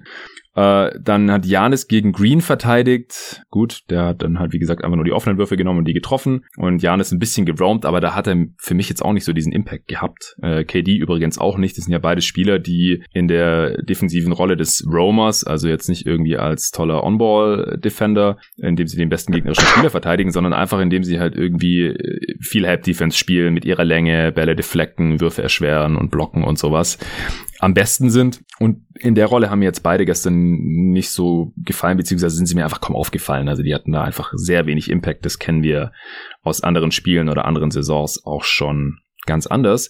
Und ich habe mich halt gefragt, dann äh, ob vielleicht dann in der Playoff-Serie nicht Janis einfach KD übernehmen sollte, weil er hat eigentlich den prädestinierten Körper, wahrscheinlich der einzige in der gesamten Liga, der KD irgendwie annähernd verteidigen können sollte, ja. Und als, wenn er als Roamer halt auch keinen großen Impact hat, weil man hat da ja immerhin noch Brook Lopez als Rim Protector hinten drin stehen, das kann man ja easy machen, weil äh, wenn der gegen DeAndre Jordan verteidigen kann, ist das ja eigentlich perfekt. Ja, der kann nicht werfen, der kann Lopez nicht rausziehen. Äh, und deswegen muss Harden ja dann die ganze Zeit Floater nehmen und so. Und KD hat sich dann auch öfter halt natürlich für den Jumper entschieden in diesem Spiel. Und äh, zeitweise dann auch nicht so besonders gut getroffen. Am Ende hat KD dann trotzdem noch ganz solide Quoten gehabt. 10 von 21 aus dem Feld, 2 von 4 von der Dreilinie, 8 von 9 von der Freiwurflinie, 119 Offensivrating, alles cool. James Harden übrigens auch. Offensivrating von 119. Ähm, da habe ich mich halt gefragt, ob man das sich vielleicht für die Playoffs aufspart, dass halt äh, Janis vielleicht mal doch gegen den gegnerischen oder einen gegnerischen Topscorer gestellt wird, denn das haben wir einfach noch nicht so wirklich gesehen in den Playoffs und ich glaube halt eigentlich, dass Janis das können sollte und dann halt auch mal entsprechend genutzt werden sollte. Also ich würde es auf jeden Fall versuchen. Ich habe halt den Eindruck bei ihm, ich fand, das sah man auch in der Miami-Serie, als ähm, er dann endlich mal Jimmy Butler verteidigt hat. Mit Screens ist er einfach nicht so toll, wenn er um den Screen rumkommen muss. Ähm, bei Durant kann man auch schwer unter dem Screen durchlaufen. Und wir, da Mike D'Antoni natürlich auf dem Coaching-Staff der Nets ist, würde ich mal davon ausgehen, ich meine, man sieht es ja auch so, wie sie im Moment spielen, dass sie sich nicht davor scheuen, ihn in den einen Pick-and-Roll nach dem anderen zu verwickeln. Ja. Aber versuchen würde ich es auf jeden Fall, denn gerade Middleton ist für mich auch ein Verteidiger, der jetzt nicht schlecht ist, aber der ist nur so gut, wie sein Team ist. Das heißt, wenn er für ein Elite-Team spielt, dann wird er auch quasi den Impact haben eines Elite-Defenders, aber wenn man jetzt für eine durchschnittliche Defense nur liefern kann, wie die Bucks im Moment, dann habe ich auch nicht den Eindruck, dass er da viel mehr Einfluss auf das Spiel ausübt. Hm. Ja, was ich auf jeden Fall schon mal gut fand, war, dass die Bucks am Perimeter alles, jede Screen-Action in die Harden verwickelt war, wenn es so Small, Small Screens waren, dass sie das halt geswitcht haben schon mal. Ja. Das äh, macht schon mal Hoffnung für die Playoffs, dass äh, Bud dann da mal auch äh, defensive Schemes äh, ausprobiert, die über Zone zunageln und wir hoffen auf das Beste hinausgehen. Und ja, klar, also, dass Janis von der Andre Jordan verteidigt wird, das sollte halt eigentlich noch mehr wehtun. Also, der hat am Ende zwar seine 34, 12 und 7 aufgelegt und war auch effizient und so, aber das reicht ja dann offensichtlich halt noch nicht. Also, dass er das nicht härter bestrafen kann, obwohl der Jumper und die Freiwürfe heute ja einigermaßen gefallen sind. Zwei von sechs Dreier, also der hatte wirklich immer fünf Meter Platz gehabt und hat den halt immer wieder genommen, was ja auch okay ist, wenn sie dann mit zwei von sechs fallen und sechs von acht Freiwürfen, nachdem er im letzten Spiel gegen die Mavs ja eins von zehn geschossen hatte. Also Freiwürfe bisher halt immer noch ein Problem bei ihm eigentlich. Gestern fielen sie dann einigermaßen. Und dann halt, das, da, da muss dann halt eigentlich auch noch mehr von ihm kommen. Drew Holiday war gut, 22 Punkte, 6 Assists, äh, sehr effizient, 142 Offensivrating. Chris Middleton, obwohl er nichts von Downtown getroffen hat, auch mit einem guten offensiven Spiel, obwohl er teilweise von Durant verteidigt wurde, 25, 4, 4 und 4 Steals auch. Brook Lopez auch mit 15 Punkten, 2 von 8 Dreier getroffen. Und äh, ja, von der Bank Augustine Connaughton, Portis und Forbes. Äh, bei Forbes ist mir noch aufgefallen, der wird defensiv absolut abused. Ich weiß nicht, ob der in den Playoffs spielbar sein wird. Der, die Gegenspieler kommen an ihm vorbei äh, und wenn sie nicht an ihm vorbeikommen, dann äh, ignorieren sie ihn, als wäre er nicht da. Er ist einfach überhaupt nicht körperlich genug. Bei DJ Augustine sieht es ähnlich aus und wenn der dann noch 0 von 7 aus dem Feld schießt, so wie gestern, dann kann man froh sein, dass man die Minuten mit ihm auf dem Feld nicht verloren hat irgendwie. Connaughton war noch okay, ja. weil seine dreimal gefallen sind. Vor allem, weil er in fast 20 Minuten als einzige Statistik eigentlich zwei Freiwürfe hatte, sonst hat er nichts zum Spiel beigetragen. Augustin. Stimmt. Ja, und die 0 von 7 halt. Ja. Krass. Ja, sieht man selten. Okay, äh, jetzt habe ich auch nichts mehr. Dann haben wir noch ein Spiel, das wir besprechen wollen. Golden State Warriors gegen LA Lakers, Nordkalifornien gegen Südkalifornien. Und es war ein Fest für Kelly Oubre-Fans. Season High in Punkten, auch äh, wenn es ein bisschen traurig ist, dass das nur 23 waren. Der hat letztes Jahr für die Suns im Schnitt schon fast 20 Punkte pro Spiel gemacht. Aber bei den Warriors bisher lief es ja offensiv nicht so. Aber viel Energy, viel Hustle Play, Steals, Blocks, ganz gute Defense gegen LeBron sogar. Zwei Dreier getroffen, noch zwei von acht. Das zieht seine Quote jetzt nicht super nach oben, aber immerhin zieht ihn langsam Richtung 20 Prozent. Und ich finde schon, dass er ein großer Grund ist, wieso die Warriors äh, nicht schon früh weit zurücklagen. Also gerade so im zweiten Viertel, da war hauptsächlich er drauf mit einigen Bankspielern. Und da sind die Warriors sogar wieder rangekommen, nachdem es äh, mit den Startern im ersten Viertel gegen die Lakers schon gar nicht gelaufen war. Man lag da schon 34-22 hinten und im zweiten Viertel, glaube ich, auch schon mit 15 Punkten oder sowas. Also für mich, Kelly Oubre, der, der Mann des Spiels, auch wenn er jetzt nicht der Topscorer von den Warriors war oder so, aber dass sie das Spiel äh, nicht hoch verloren haben und dann am Ende sogar noch gewinnen konnten, weil es dann im letzten Viertel endlich auch mal lief, obwohl LeBron und AD gleichzeitig auf dem Feld waren, äh, dass da die Warriors trotzdem das letzte Viertel noch gewinnen konnten. Äh, das, das war dann natürlich letztendlich dann auch entscheidend. Aber war auch auf jeden Fall ein, ein spannendes und unterhaltsames Spiel.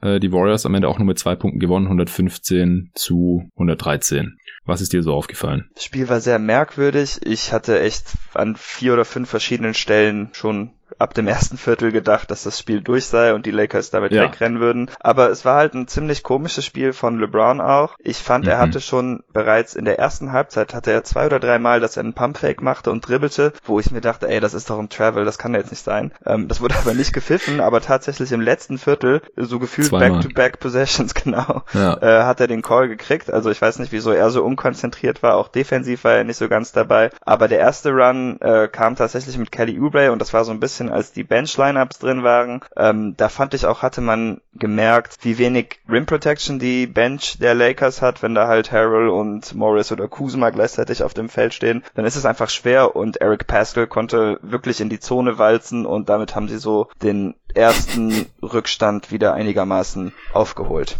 Ja, Pascal 19 Punkte in 19 Minuten. Ja, genau. Ähm, auch sehr gutes Spiel von Brad Wanamaker, zumindest als Spielaufbauer. Das sieht man von ihm nicht oft, denn sein Playmaking ist, ja, keine Ahnung, also mich hat immer gestört, wie oft der Mitspieler verpasst hatte, aber das sah gestern auch ganz ordentlich aus. Also nochmal ein Shoutout an den Ex-Celtic. Ähm, ansonsten brutales Spiel für Wiseman. Ähm, hätte er mehr gespielt, dann hätten die Warriors das Spiel auch nicht gewonnen. Er oh sah Gott, in der ja. Defense ziemlich schlecht aus. Offensiv hatte er mehrere komische Entscheidungen, fünf Turnovers. Ähm, einen Charles, den er gekriegt hat, den fand ich nicht ganz äh, richtig, aber keine Ahnung. Er nimmt halt auch einfach schlechte Entscheidungen und er ist noch nicht auf dem Niveau, dass er so viel mit dem Ball in der Hand machen sollte. Ist auf jeden Fall auch die richtige Entscheidung, ihn zu benchen und ähm, wer, kommen wir später im Rookie-Ranking wahrscheinlich noch zu. Er ist auf jeden Fall nicht mehr drin und das hat er sich oh. die letzten zwei Wochen auch äh, gut verdient, als seine Minuten stetig ja. runtergegangen sind. Ganz kurz, also er hat nicht mal 13 Minuten gespielt, natürlich gestartet, ja. Vier Punkte, fünf Fouls, und fünf Turnovers und mit ihm auf dem Feld die Warriors minus 19. Das ist mit Abstand der mieseste Wert. Also ich habe mich echt schon gefragt, ob sich die Warriors das mittel- bis langfristig erlauben können, diese Saison Wiseman weiter starten zu lassen, wenn es mit ihm halt so mies läuft. Weil sie ja. waren da schon in einem richtigen Loch drin und da sind sie gerade mal noch so knapp wieder rausgekommen und das kostet die dann halt Spiele und Curry und Green sind in ihrer Prime, sie haben für Ubre getradet und die müssen jetzt eigentlich äh, die Saison maximieren und dann können sie es nicht leisten, halt so einen Spieler zu starten, um Minuten zu geben. Auch wenn Curry das ja auch schon in der Vergangenheit schon gemacht hat, aber da konnte man das halt noch besser ausgleichen, wenn man irgendwie äh, Damian Jones gestartet ist oder solche Spieler oder McGee Minuten gegeben hat. Äh, aber Kevin Looney ist so viel besser als James Wiseman gerade. Das äh, ist wirklich krass und ich frage mich wirklich, wie lang Wiseman halt noch seine Minuten oder seinen Starting-Posten da halt inne hat, wenn er, wenn er so spielt, wenn es so weitergeht. Mich hat auch Robin gestern gefragt nach dem Preis-Update beim US-Manager auf basketball.de, ob man sich nicht Wiseman eventuell reinholen sollte. Dann habe ich gesagt, du, ich würde echt warten, bis der mal eine Woche richtig geliefert hat oder sowas, weil ich würde eher davon ausgehen, dass seine Rolle kleiner wird, wenn es so weitergeht und dann braucht man sich den nicht ins Fantasy-Team reinholen. Also das war wirklich richtig mies gestern. Also ist okay, ja. er ist ein Rookie und so weiter, aber das können sich die Warriors halt dauerhaft dann, glaube ich, nicht erlauben. Ja, dann noch kurze Randnotiz von meiner Seite. Das ist eigentlich auch genau der Grund, dass ich nicht dafür bin, dass man Rookies direkt am ersten Spiel der Saison startet. Ich meine, die Warriors hat natürlich jetzt so ein bisschen komische Situationen, dass Green am Anfang fehlte und ein paar Verletzungen. Mhm. Aber diese Degradierung, die dann halt so ein bisschen über einem schwebt, ist meiner Meinung nach halt einfach viel schlimmer, als wenn man nach einem Monat oder zwei sagen kann, okay, hey, du hast jetzt echt so gut gespielt, du ja. musst jetzt jetzt starten. Und ähm, deshalb bin ich auch wirklich froh damit, was die Kings und Hornets mit Halliburton und LaMelo Ball im Moment zum Beispiel machen. Denn für mich ist das ein viel besserer Ansatz, denn man kann immer viel leichter jemanden hochpushen als in die andere Richtung, äh, einfach so von den Gefühlen her. Und es hat halt auch eigentlich kein Rookie irgendwie so ein Standing, um zu sagen, hey, ich muss jetzt starten und sonst irgendwie großen Terror zu machen. Ja, Edwards kommt ja auch von der Bank bei den Wolves. Also bei Ball bin ich halt mittlerweile echt dafür, dass er starten sollte. Ja, ja, klar. Denn erstens also. haben die keinen Prime Staff im Kader und äh, sollten die Saison maximieren, sondern klar, die wollen in die Playoffs und so, aber ich finde, da sollte halt die Entwicklung von Spieler wie Lamelo Ball, der bisher auch wirklich gut unterwegs ist, äh, priorisiert werden. Und das können sich die Warriors halt nicht leisten hier mit Wiseman. Ja, also es war schon ein komisches Spiel und ich habe mehrmals gedacht, also diese Saison gerade sieht man das ja oft, wenn man im zweiten Viertel schon mit 15, 16 hinten liegt und so, dann haben viele Teams einfach keinen kein Bock mehr und dann geht da nichts mehr, es gibt keine Crowd und so. Aber Kelly Oubre interessiert es halt nicht. Der gibt halt weiter Vollgas und wenn was Geiles passiert, dann feiert er das und die ganze Bank feiert mit und so sind die Warriors halt dran geblieben dann sind sie, wie gesagt, jedes Mal direkt wieder 10, 15 Punkte hinten gewesen, wenn AD und LeBron gleichzeitig auf dem Feld waren. Aber solange halt nur einer von beiden drauf war und äh, dann halt irgendwie ein Montrezl Harrell mit im Spiel war oder äh, Kuzma vor allem, mit dem lief's ziemlich mies. Morris hattest du gerade auch schon angesprochen. Äh, da haben sie halt ihre Führung dann immer wieder direkt vergeigt. Also gerade auch die Lineups äh, mit LeBron plus andere Spieler ohne Anthony Davis, die haben nicht so gut funktioniert. Aber es war jetzt auch nicht das Spiel von AD. Also LeBron und AD waren beide 6 von 16 aus dem Feld, ironischerweise. Beide auch nur 5 ihrer Freiwürfe getroffen. LeBron bei 8 Versuchen, Davis bei 7 Versuchen. Also beide auch nicht äh, so super effizient, obwohl Anthony Davis schon. 119 Offensivrating. Ja gut, der hat keine Turnovers gemacht, nur ein und äh, LeBron halt 5. Zwei davon hattest du gerade schon angesprochen und äh, LeBron war auch frustriert, was seine Mitspieler teilweise gemacht haben. Da in der Crunch-Time hat KCP einen Wide Open Corner 3 gehabt, von LeBron rausgespielt und dann macht er einen Pump-Fake und passt äh, irgendwie weiter und dann musste, ich glaube, Kuzma oder so irgendwie einen Contested Dreier nehmen. Also das lief einfach nicht so richtig bei den Lakers. Ich glaube, die hatten das Spiel schon so halbwegs abgehakt im zweiten Viertel, haben gedacht, ja, wird so easy wie die ganzen anderen Spiele in letzter Zeit. Und anscheinend müssen sie jetzt erstmal damit umzugehen, lernen wieder, wenn es dann halt mal doch nicht so hundertprozentig rund läuft. In dem Spiel, ihr Schedule war, war ja auch relativ einfach bisher. Die Warriors sind jetzt noch kein richtiger Contender. Äh, dafür lief es die Saison auch noch nicht gut genug. Aber halt offensichtlich ein Team, das dann zurückkommen kann und die Lakers auch schlagen kann, obwohl jetzt Steph Curry zum Beispiel auch nicht das beste Spiel der Saison hatte. Nur drei seiner zwölf Dreier getroffen. Ich finde, Schröder und Caruso haben einen ziemlich guten Job gegen ihn gemacht. Hm, okay. Am Ende hat er dann aber noch. Hm? Ja, okay.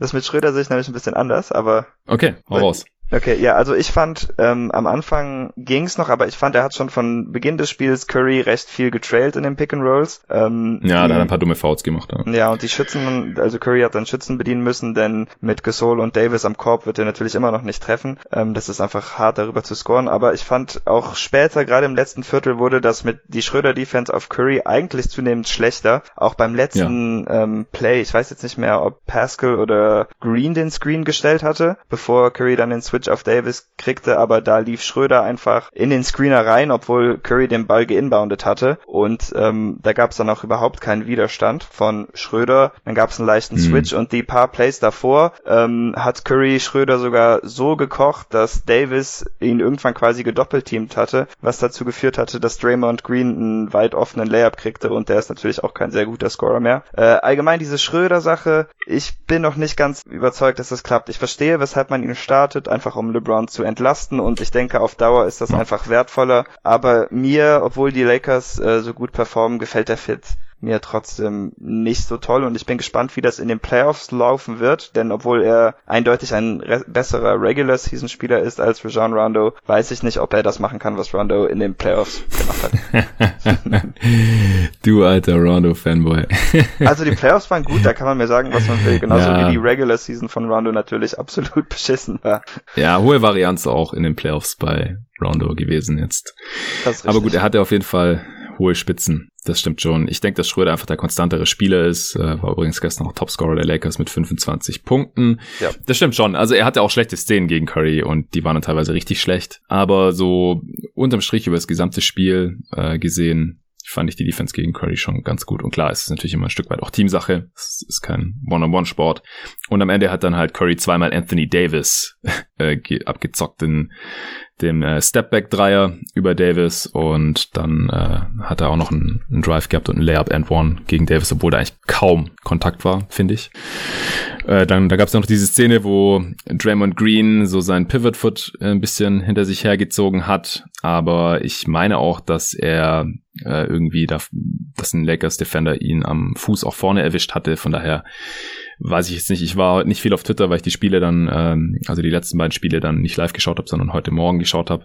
Ich weiß nicht, ich kann mir vorstellen, dass da der eine oder andere Laker-Fan sich drüber beschwert hat, dass halt so ein, zwei Calls am Ende eher Richtung Warriors gingen und dann halt noch diese LeBron Travels und so. Das war bestimmt frustrierend.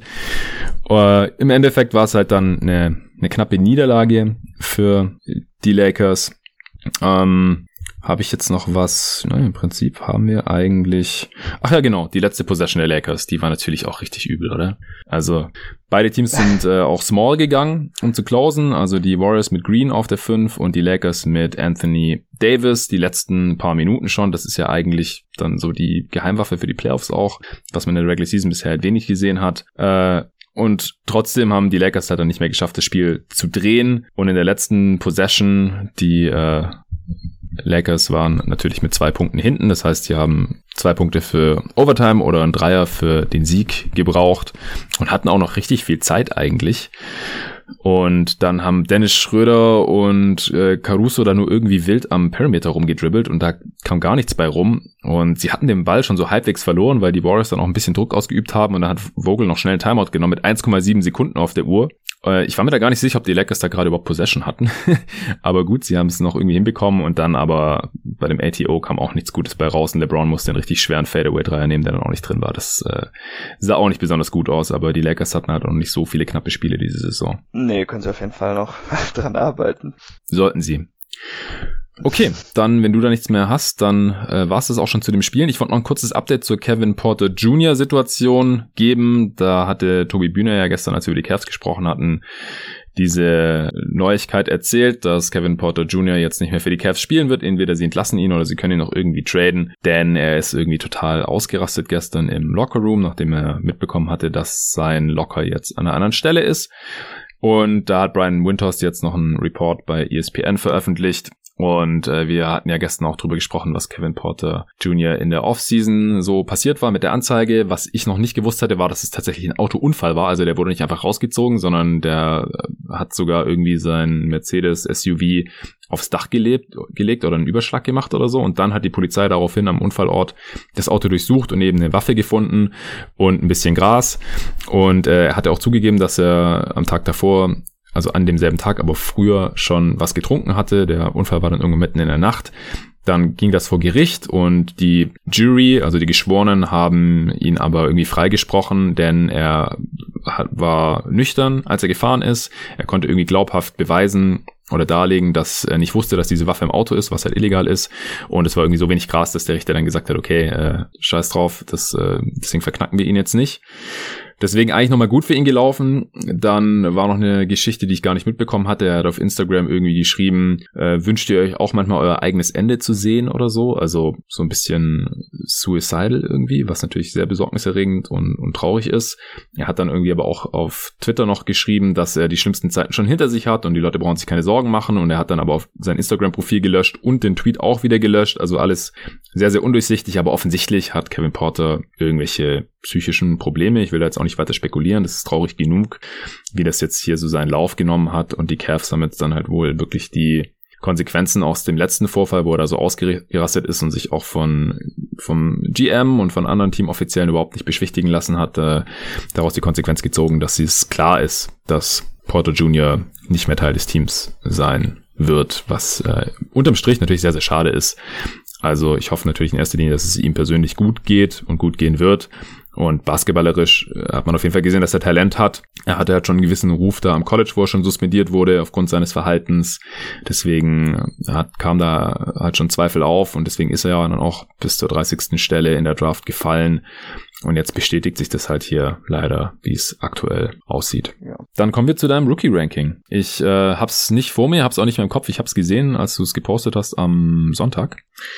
Und äh, deswegen würde ich sagen, hau doch einfach mal deine zehn Spieler hier drei nach raus und äh, begründe das einfach kurz, warum du den Rookie gerade an dieser oder jener Stelle stehen hast. Genau, also kurz vorab, ich habe es Sonntagmorgen oder Mittag gepostet, das heißt, alles, was seitdem passiert ist, ähm, wurde nicht mehr berücksichtigt. Falls okay. zum Beispiel ein Rookie, nennen wir ihn mal Peyton Pritchard, gegen die Knicks nur drei Punkte gemacht haben sollte oder so, in einem ganz schlechten Spiel, dann ist das nicht Teil des Rankings.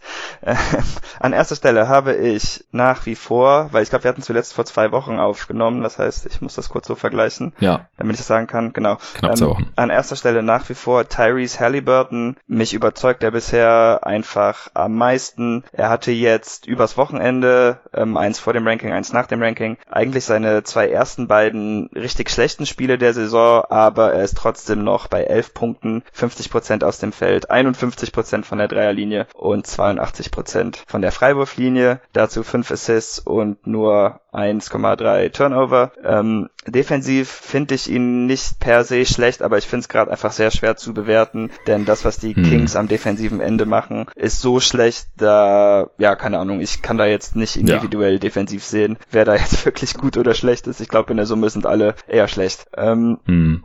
Ja, so viel zu Halliburton. Ich hoffe, dass das jetzt kein Trend ist. Ich meine, seine Zahlen werden was runterkommen müssen, denn 50% aus dem Feld und 50% von der Dreilinie, dann ist man direkt mal All-NBA oder All-Star. Aber äh, ja, ähm, bisher ganz gut. Ein bisschen mehr Creation würde man sich von ihm natürlich wünschen, aber diese Art Prospect ist er auch nicht. Deshalb, bevor sowas kommt, muss man sich wahrscheinlich etwas gedulden. Ja. Nö, würde ich soweit mitgehen. Dann hau doch mal den zweiten Platz raus. Ja, an zweiter Stelle habe ich LeMelo Ball. Ähm, er spielt einfach sehr gut. Er ist, hat ähnliche Zahlen wie Halliburton. Das hatte ich, glaube ich, auch schon letztes Mal gesagt. Er ist nur leider viel ineffizienter. Wenn man sich so die Impact Metrics anschaut, dann ähm, scheint er aber einen besseren Impact für die Hornets zu haben. Aber ich glaube, er hat auch mehr gute Mitspieler in Charlotte als Halliburton in ähm, Sacramento zum Beispiel. Trotzdem würde ich so langsam ähm, ja gerne wieder ein bisschen bessere Effizienz sehen, denn er ist der einzige Spieler in meiner Top 10, der die ganze Zeit bei so einem 50er True Shooting rumhängt und dann immer mal wieder darunter rutscht. Ähm, mhm. Das muss natürlich nicht im ersten Jahr kommen, aber auch wenn das Team mit ihm so gut performt, fürchte ich, dass ich ihn dafür doch irgendwann abstrafen muss oder auf jeden Fall tun werde, wenn sich das nicht in nächster Zeit verbessert. Ich würde trotzdem gerne sehen, dass er startet. Was da ein bisschen entgegenwirkt, ist, dass Devontae Graham die letzten vier Spiele wieder besser spielt, ist jetzt wieder bei 40 Prozent aus dem Feld, also in den vier Spielen zumindest und 38 Prozent von der Dreierlinie, weil die Saisonwerte liegen da so beide bei 30 und ähm, LeMelo hat sich die Rolle eigentlich schon fast verdient, würde ich sagen. Ja, äh, welche Impact Metrics hattest du da angeschaut? Weil beim reinen On-Off ist Halliburton deutlich besser als Lamello. Echt? Also ähm, ich bin ja noch in so einem Slack-Channel mit so ein paar NBA-Stat-Nerds, ähm, ja. die da auch ihre geheimen Rankings und so raus haben. Und mit, bei den, diesen, mit den ganzen Amis. Genau. Und äh, so bei den ähm, scheint er immer bei weitem der Beste zu sein. Aber ich weiß jetzt leider auch nicht mehr, welche das war, weil so Catch-all-Metrics ähm, schaue ich mir eigentlich ja. nicht so sonderlich an. Ach, ist auch noch so kleine Sample Size. Und Ja. so hat mich jetzt gerade nur interessiert, weil mir Genau. jetzt gerade aufgefallen ist, dass äh, das On-Off Plus Minus zum Beispiel bei Halliburton Mhm. nur minus eins ist und bei Lamello halt minus zwölf. Und das ist ja auch einigermaßen vergleichbar, weil beide halt äh, von der Bank kommen. Und dann ist halt die Frage so, wie funktionieren die Lineups, in denen die da so spielen und so. Ich glaube, dieses NBA Math hat ihn auch recht weit oben, auch weil sie seine Defense mehr zu schätzen wissen. Aber ähm, ja, das kann man halt bei Halliburton wahrscheinlich da auch im Moment sehr schwer bewerten, wenn die Kings keinen stoppen können. Ja. Okay, wen hast du denn auf Platz drei? Auf Platz drei hatte ich jetzt Peyton Pritchard. Der ist trotz seines schlechten Spiels gegen die Knicks immer noch bei 50, 40, 90 und er erfüllt diese Low-Usage Bench Point Guard Rolle bisher eigentlich nahezu perfekt. Ähm, ab und zu übernimmt er ein bisschen. Er hat auch richtig weite Range. Er hatte so, glaube ich, seinen einzigen guten Play gegen die Knicks war ein tiefer Pull-Up-Dreier in Transition. Also teilweise zeigt er da auch richtig Steph Curry Rage im Pick and Roll. Ähm, sieht er ja sehr äh, stabil aus. Er ist auch ziemlich gut am Korb für so einen kleinen Spieler, der nicht wirklich athletisch ist, auch wenn er natürlich schnell ist. Aber er weiß genau, wie man Pump-Fakes einsetzen soll und ähm, freeze dann oft teilweise zwei bis drei Verteidiger und kriegt dann da irgendwie den Layup. Und defensiv gefällt er mir bisher eigentlich auch ganz gut. Wie bereits letztes Mal gesagt, die Upside ist da begrenzt, aber bisher spielt er für mich wie einer der besten Rookies und er ist auch der einzige, der jetzt in einem extrem winning Team bisher richtig gut abliefert. Die anderen sind da doch schon ein bisschen schlechter, würde ich sagen. Ja, und dein Ranking soll jetzt auch nicht widerspiegeln, wer jetzt hier mal der beste Spieler wird oder sowas, sondern Nee. äh, wie du die All-Rookie-Teams am Ende dieser Saison aufstellen würdest. Und da hättest du Pritchard dann Stand heute eben drin.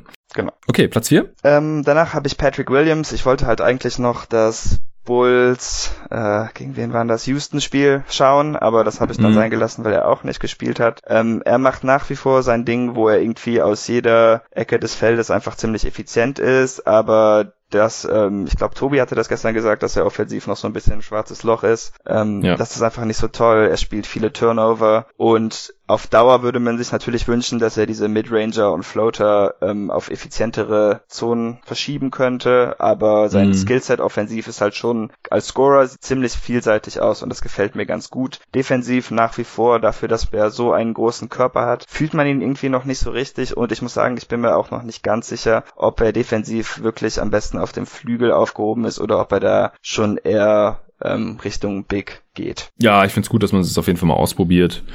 Und äh, Ja. sollte das dann halt dauerhaft nicht funktionieren, in einer besseren Team-Defense auch. Die Bulls sind einfach richtig mies defensiv aktuell noch. Und Patrick Williams ist einer der jüngsten Spieler dieser Class. Äh, er hat jetzt gestern nicht gespielt, weil er Schmerzen in der Hüfte hatte oder Stiffness, irgendwie steife Hüfte, keine Ahnung, ist vielleicht draufgeknallt oder sowas. Aber das sollte jetzt auch nichts Längeres sein. Er ist nur Day-to-Day.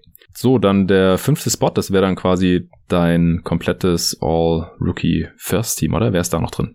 Da habe ich noch Desmond Bain, der trifft Mhm. noch immer fast 50% seiner Dreier, er ist jetzt bei 49%. Tatsächlich trifft er seine Dreier besser als seine Zweier. Ähm, dass er die Zweier nicht so gut trifft, ist natürlich erstmal bedenklich, also müssen wir mal gucken, ob er sich da noch verbessern kann oder ob das eine Schwäche in seinem Game bleiben wird, aber wer die Dreier so gut trifft, dem äh, möge man das dann verzeihen. Ähm, er spielt inzwischen ein paar mehr Assists, das ist gut, leider gehen die Turnover gleichzeitig mit hoch, das ist weniger gut, aber aber er hat mir gestern auch ähm, in dem Spiel gegen die Suns eigentlich ziemlich gut gefallen. Wir haben ihn jetzt eben nicht so viel besprochen, aber da hat er auch, glaube ich, wieder die Hälfte seiner Dreier getroffen. Ja, zwei von vier, glaube ich. Ist jetzt gerade nicht mehr vor mir. Ja, er muss jetzt, glaube ich, auch weniger machen mit Ball in der Hand, wenn Morant wieder da ist. Davor ja, war das halt manchmal ein bisschen schwierig im Halbfeld, glaube ich. Ja. Okay, dann kommen wir jetzt quasi zu deinem zweiten All-Rookie-Team. Wen hast du auf sechs? Auf 6 habe ich Tyrese Maxey, der hatte natürlich letztes Wochenende mhm. diesen extrem heißen, äh, als, als er den Start hatte, gegen ein ja. dezimiertes, beziehungsweise die Sixers waren das dezimierte Team gegen die Nuggets. Und, Richtig. Ähm, Deswegen durfte er ungefähr jeden Wurf nehmen. Genau, hat er auch gemacht. Äh, 39 Punkte, glaube ich. Leider trotzdem nicht super effizient und das liegt halt wie bei Quickly so ein bisschen daran, dass ihr bester Play der Floater ist und ähm, die treffen den beide im Moment irgendwie mit 50 Prozent oder so, was natürlich extrem gut ist, wo ja. man dann auch hoffen würde, dass sich das dann irgendwann auf den Wurf überträgt. Ähm, aber Quickly zum Beispiel trifft 34 Prozent seiner Dreier und Maxi ist im Moment wie im College eigentlich bei 28 Prozent. Mhm. Es gibt bei Maxi aber immer wieder so Spiele, wo er wirklich viele nimmt und das macht mir Mut, denn ähm, ja, so müssen schlechte Schützen irgendwie anfangen, dass sie sich einfach zeigen, dass sie sich trauen, den Wurf zu nehmen. Dazu der Floater Touch und 80 Prozent an der Freiwurflinie. Das heißt, so auf Dauer kein großes Problem, aber dadurch habe ich ihn halt nicht höher, auch wenn seine Points per Game ähm, vermutlich ja dazu führen würden, dass man ihn auch in den Top 5 ranken könnte. Aber mir fehlte einfach die Effizienz ein bisschen. Aber das kann natürlich noch kommen. Ja, also das liegt halt auch daran, dass er ziemlich wenig Freiwürfe zieht. Ja. Also abgesehen davon, dass er seinen Dreier nicht trifft, das äh, ist natürlich auch ein bisschen besorgniserregend. Ich weiß nicht, wann ich das letzte Mal gesehen habe, dass ein Spieler 33 Field Goal Attempts hatte und keinen einzigen Free Throw Attempt. Wie in dem Spiel gegen die Nuggets eben. Er hatte 39 Punkte, 7 Rebounds, 6 Assists tolles Deadline, nur zwei Turnovers auch, auch sehr gut. Aber war halt kein einziges Mal der Freiwurflinie und auch in den vier Spielen seither, und die Sixers sind ja immer noch ziemlich dezimiert, hatten wir gestern auch ausführlich besprochen beim Power Ranking.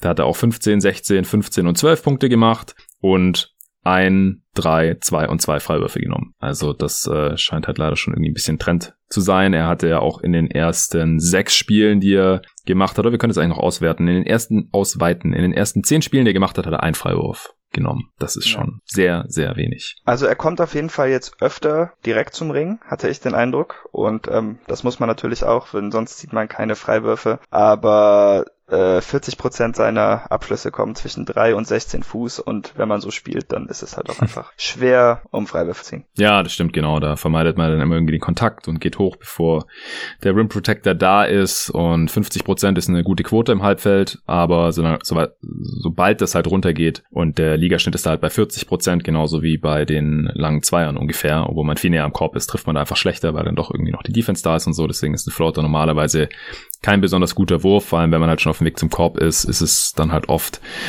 anzuraten, dass man noch vollends bis zum Ring durchgeht, denn äh, da schließt man normalerweise mit mindestens 50 Prozent ab. Der Ligaschnitt ist über 60 normalerweise und äh, man bekommt natürlich auch viel mehr Fouls.